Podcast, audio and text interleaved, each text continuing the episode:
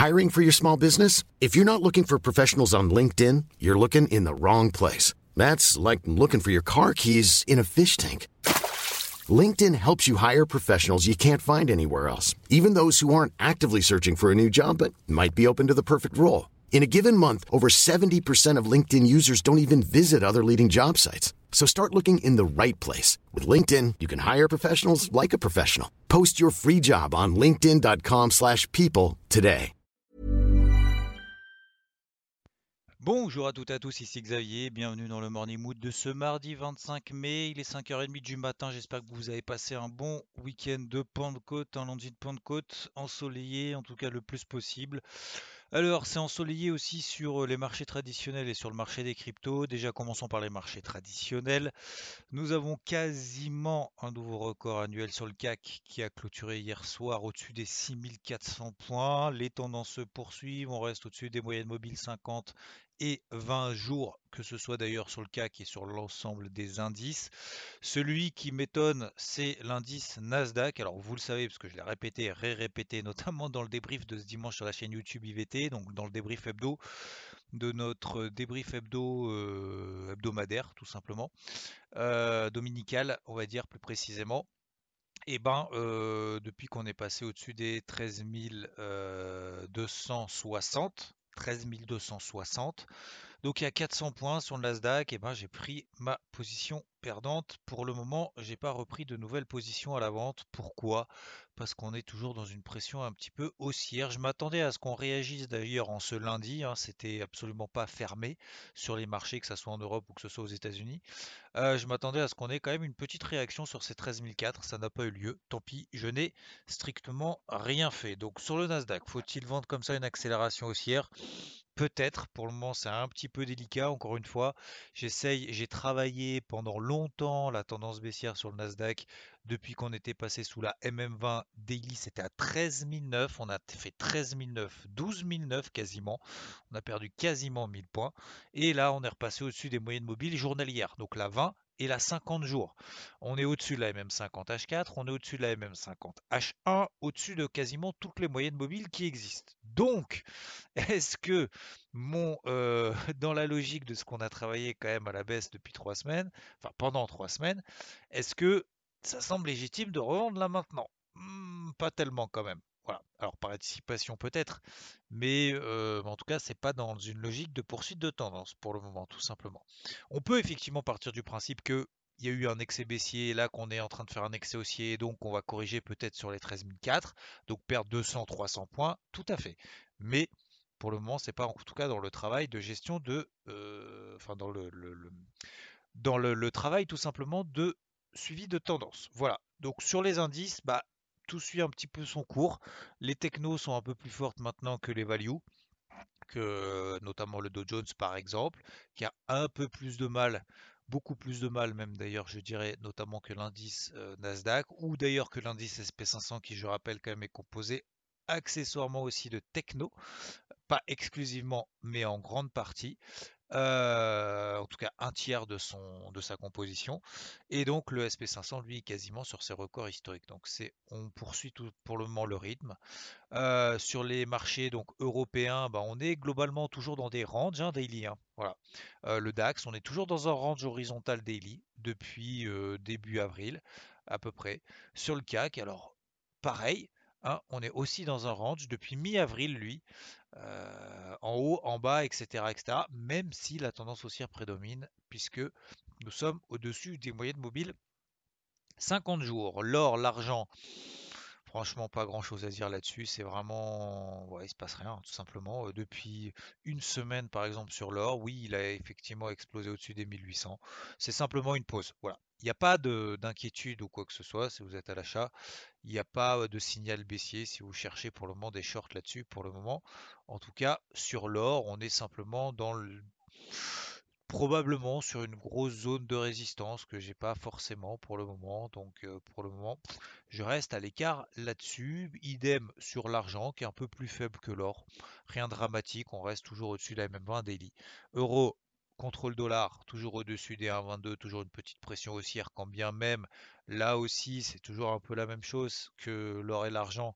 C'est-à-dire que depuis une semaine finalement on est simplement dans un range entre 1,21,50, allez 1,21,60 et 1,22,40. Voilà, tout simplement. Donc là il n'y a pas grand-chose là-dessus non plus. Concernant les cryptos, et très rapidement, alors on a eu la panique, là on a eu l'euphorie, on a fait des plus 20, plus 30, plus 40, voire peut-être même plus, ça dépend, certaines cryptos plus 50%, ça dépend de leur réaction à l'émotivité. Mais là effectivement, je pense que globalement tout le monde s'accorde à dire qu'on a atteint des niveaux de résistance intermédiaires qui correspondent tout simplement aux moyennes mobiles 50 période, donc MM50 H4. Voilà. Ça, ça va être le point de repère. C'est les plus hauts qu'on a fait, euh, que ce soit les 40 000 sur le Bitcoin, que ce soit sur l'Ethereum, les 2007, etc., etc. Ça nous aidera pas, excusez-moi, ça nous aidera pas à, à savoir s'il faut tenir ou pas. Moi, en tout cas, sur les quelques propositions pardon, que j'ai prises euh, sur, euh, sur ces gros mouvements de panique, sur des gros niveaux, notamment weekly, par exemple UOS, que je vous ai repartagé sur cette zone des 22-23 centimes, même si on prend déjà quasiment 30% euh, depuis, depuis cette zone des 22-23 centimes, ça correspond à la MM50 weekly. c'est un rebond, en fait, j'estime, encore une fois, ce qui est vraiment très important, c'est de considérer que ces mouvements de variation de 20-30%, en fait, il faut les oublier. Si on oublie ces mouvements de 20-30%, ça va être beaucoup plus gérable émotionnellement parlant. Parce que en daily, en weekly, finalement, ces rebonds ne sont que des objectivement, ce ne sont que des rebonds techniques dans cette phase baissière qu'on connaît depuis maintenant, depuis le début du mois de mai quasiment. Euh, enfin, en tout cas depuis quelques semaines. Alors, ça dépend encore une fois des cryptos. Hein. Je je peux pas généraliser tout mais depuis mi-mai ou depuis début mai, ça dépend de certaines cryptos.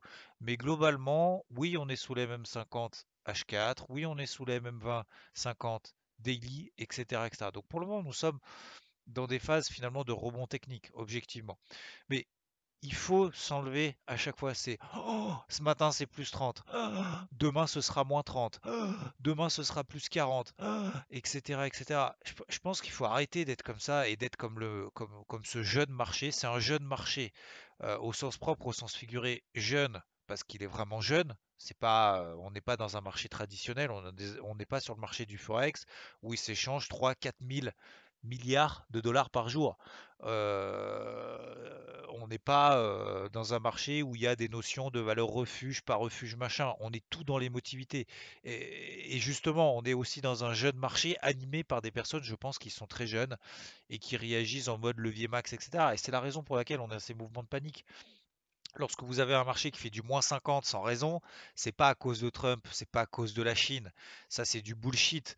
La Chine, on le savait depuis des années, Trump, il fait ce qu'il a envie. Et franchement, on est là à dire Ah oui, mais c'est scandaleux de surréagir à ce que dit Trump. Bah ouais, mais alors pourquoi le marché réagit Si ce que Trump, Trump, pardon, comme quoi, Elon Musk, pardon, surréagit. Si, le marché surréagit à ce que dit Elon Musk, mais pourquoi il le fait-il en fait? Pourquoi est-ce qu'on part du principe que ce qu'il raconte c'est de la merde? Alors pourquoi est-ce qu'on réagit Enfin, c'est ça en fait ce que je trouve. Oui, mais on doit réagir parce qu'en fait, il y en a qui réagissent. Du coup, en fait, c'est un effet moutonnier. Ça, c'est pas possible.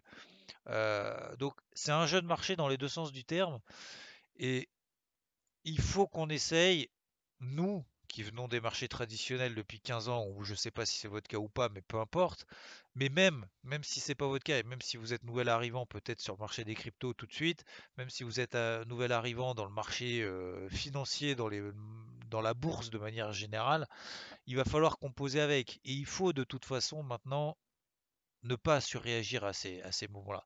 Donc prenez, c'est pour ça que j'insiste là-dessus, mais c'est toujours difficile en fait à entendre et à le faire vraiment, euh, surtout lorsqu'on ne le subit pas, euh, qu'on n'est pas confronté à ce type de situation. Mais je pense qu'il faut vraiment juste se munir en fait d'un graphique daily et weekly. Je pense qu'il faut arrêter avec les unités de temps inférieures. Ça sert à rien. Premièrement parce que ça va suffisamment vite pour ne pas faire du scalping, ne pas faire de l'intraday sur ces marchés-là.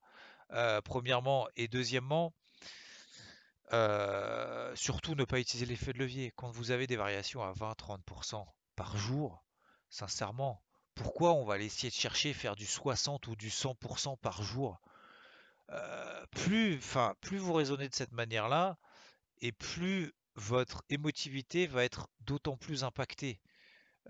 Si on n'a pas les moyens et si on estime que c'est pas assez rémunérateur des variations de 20-30%, bah on augmente son capital.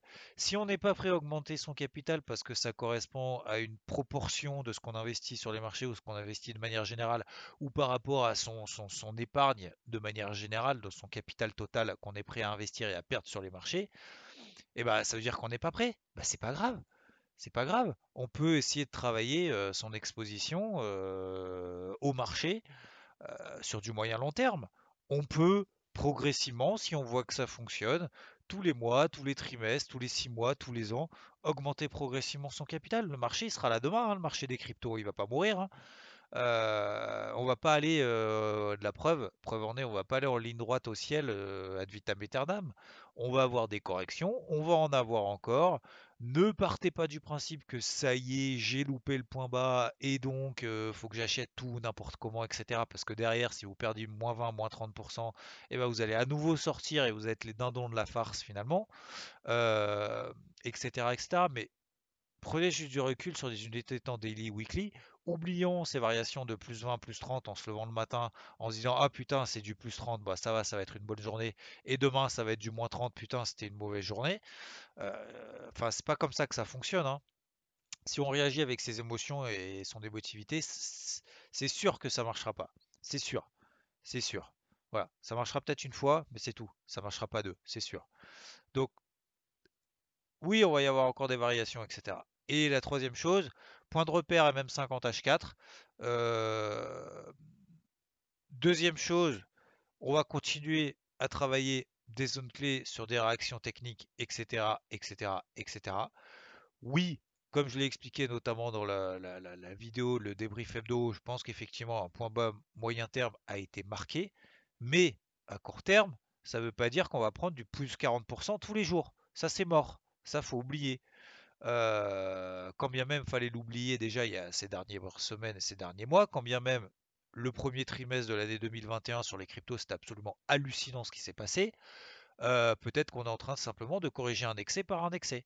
Donc oui, il va y avoir des plus 20, plus 30. Voilà. Donc soit on se dit on a des positions long terme, on profite un peu de cette grosse zone potentiellement moyen terme qui va être atteint pour s'exposer à 50% ou à plus de 50% de ce qu'on a à mettre sur le marché des cryptos en se disant c'est du long terme, on verra bien et je ne vais pas être soumis au plus 30 et au moins 30 tous les jours, comme le font notamment sur l'ensemble des réseaux sociaux, ou alors je fais vraiment du très court terme, et là, non, c'est pas une zone d'achat.